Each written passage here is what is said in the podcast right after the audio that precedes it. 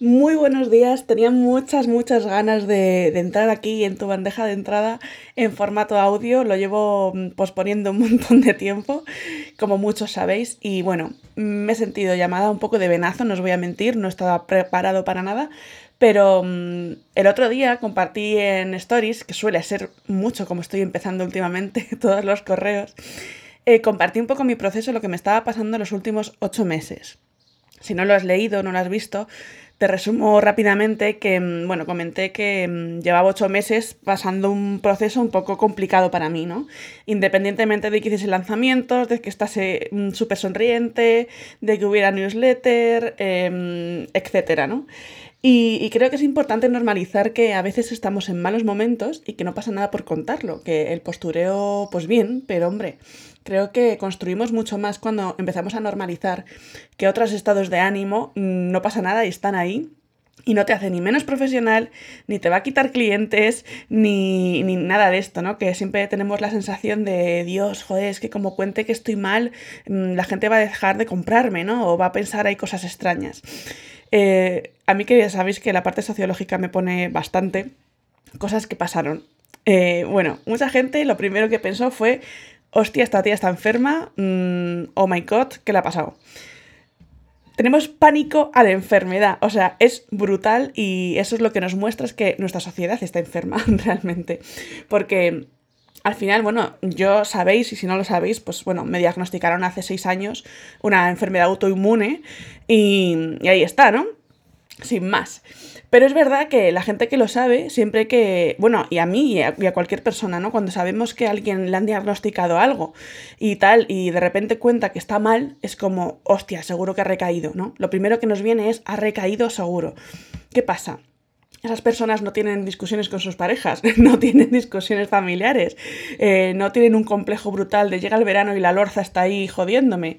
Vamos a ver, señores, somos personas, nos asusta muchísimo mm, la enfermedad y siempre pensamos que si alguien le han diagnosticado algo, aunque esté perfectamente, aunque no tenga síntomas, aunque nada, mm, si está mal es por algo de esto, ¿no? Entonces, esto, primera reflexión de, oigan, vamos a mirárnoslo, por favores. Lo segundo, luego ya lo conté eh, en Stories, aclaré un poco todo esto. Y os lo quería contar también un poco a vosotros así en confianza. Y, el motivo, uno de los motivos más grandes por los cuales estos eh, últimos ocho meses, bueno, justo después de, del lanzamiento del Limited Business, se me ha ido haciendo un poco bola, ha sido porque yo tenía decididísimo escribir mi segundo libro, como os he ido contando eh, hace poquito, ¿no? ¿Qué pasó? Eh, una lluvia de trabajo que yo no me esperaba, ¿vale? Yo saqué las mentorías, ni siquiera las promocioné y ya se me llenaron y se me siguieron llenando, aunque la carga de trabajo era más que la recomendable, ¿no? Yo siempre soy muy bruta con estas cosas y muy la huida hacia adelante de yo puedo con esto. Me apasionaba tanto, me sigue apasionando tanto mis clientes y tal, que, que, me volqué plenamente sin dejar espacio a lo que yo también quería, ¿no? Que era ese proyecto de escribir ese libro que para mí ya lo hago más para mí eh, que para nada, ¿no? Es como muy libro medicina en ese sentido y parte de mi propósito realmente.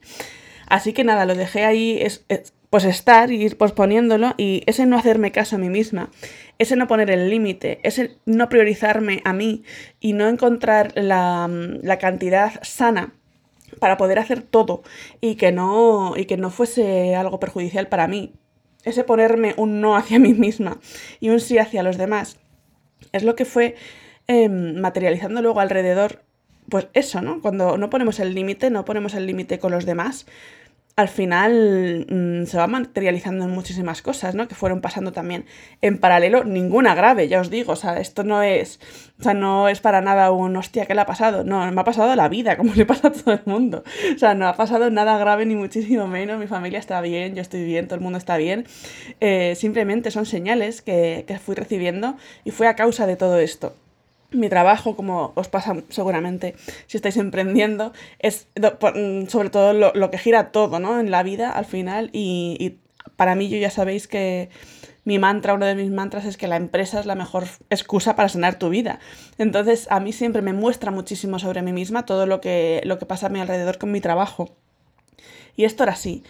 ¿Qué pasa? Eh, cuando yo compartí esto en Stories, ayer, bueno, ayer no, el. no sé en qué día vivo ya, el martes, cuando lo compartí en Stories, mm, la gente empezó a salir de sus cuevas diciendo que a ellos también les estaba pasando, ¿vale? Y me pareció muy curioso porque mm, nos da tanto miedo decir que no a un trabajo, nos da tanto miedo Mm, pues eso, ¿no? Priorizarnos, porque es como, bueno, jolín, pues si ahora está yendo todo bien, ¿quién soy yo para cambiar de rumbo, ¿no? Me estoy autosaboteando y todo esto que nos decimos. ¿Qué pasa? Que, ¿dónde está el límite?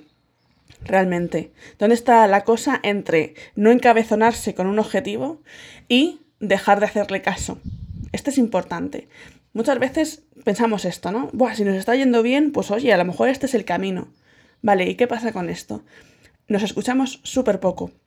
Y por eso también quería hacer esto en audio, para que me escuchéis y escucharme yo también. Eh, nos escuchamos muy, muy, muy poco. Nos oímos, pero no nos escuchamos. ¿Qué pasa? Que cuando ocurren este tipo de cosas en las cuales tenemos que tomar o decisiones o posicionarnos internamente, nos cuesta un huevo porque no estamos acostumbrados a escucharnos, ¿vale? Entonces, em, es como, mm, pues no lo sé, si yo tuviese ese, ejercicio hecho, si yo estuviese más familiarizada con escucharme, con saber detectarme, con tener herramientas que realmente me vuelvan a mí misma, sería muchísimo más fácil cuando ocurre todo esto volver a mí, a mi coherencia y tirar para adelante, hacia donde sea, da lo mismo, si nada es irreversible, no pasa nada. Pero pasa eso, no nos escuchamos. Así que eh, después de darle muchas vueltas a muchas cosas, ya sabéis que iba a lanzar una Summer Edition de Unlimited Business, pero lo que el cuerpo me pide a gritos absolutamente es relanzar otra vez otra edición de Out of the Box que acaba de terminar y empalmo con la siguiente, porque realmente mm, los cambios, las catarsis que ha habido, o sea, son espectaculares y sinceramente Mm, no quiero dejar a nadie que sin verano quiere trabajar esto y dejar de estar en ese estado de hastío primaveral constante y forever and ever, pues que lo trabaje y que, que, yo esté con, a su lado, por supuesto, ¿no? Siempre va a ser con acompañamiento, por supuesto, y, y me apetece muchísimo porque no sabéis de verdad los cambios que ha habido y bueno, cuando ya saque todo ya veréis testimonios de esta edición, de, de todo y, os daréis cuenta de efectivamente no te podías guardar esto un año, o sea, ni de coña. Y para mí ha sido súper especial, de verdad. Ah, si alguno está escuchándome que está en esta edición, pues puede, podrá estar recordándolo que efectivamente y...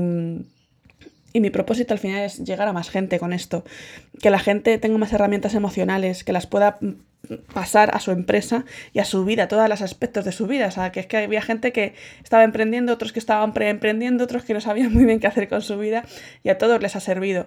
Las emociones es un lenguaje universal, entonces realmente trabajar eso es trabajar todo. Así que em, todo eso os cuento hoy. Me, me, encantará que me cuentes pues mm, qué te ha parecido, qué, qué opinas tú de todo esto, si realmente estás en un momento de tu vida en el cual no te estás haciendo caso a ti, lo sabes de sobra, porque esto, esto lo sabemos, vamos a ser honestos aquí entre amigos, cuando no te estás haciendo caso, lo sabes.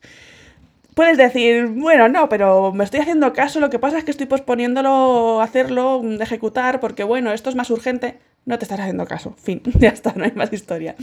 Si te está ocurriendo, me encantará que me lo cuentes que me compartas un poco tu proceso eh, para ver, pues eso, que, te pueda echar un cable así en el corto plazo, que somos muy cortoplacistas y eso es lo que siempre al final nos va marcando la pauta.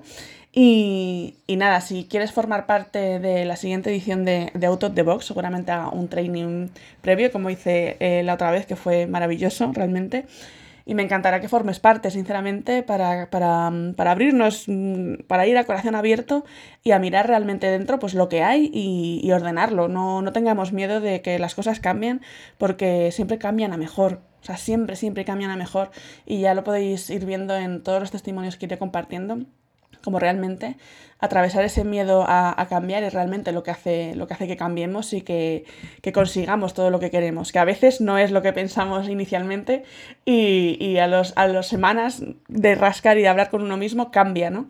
Y eso es lo bonito, poder recuperar siempre esa conversación con uno, que es nuestra sabiduría interna, nuestro poder, y que no se nos escape más y que seamos conscientes de, de qué está ocurriendo en cada momento. Así que nada, eso, que paséis un domingo maravillosísimo, que no sea un domingo cualquiera ni mucho menos y que os espero al otro lado para que me contéis cositas. Un beso gigante.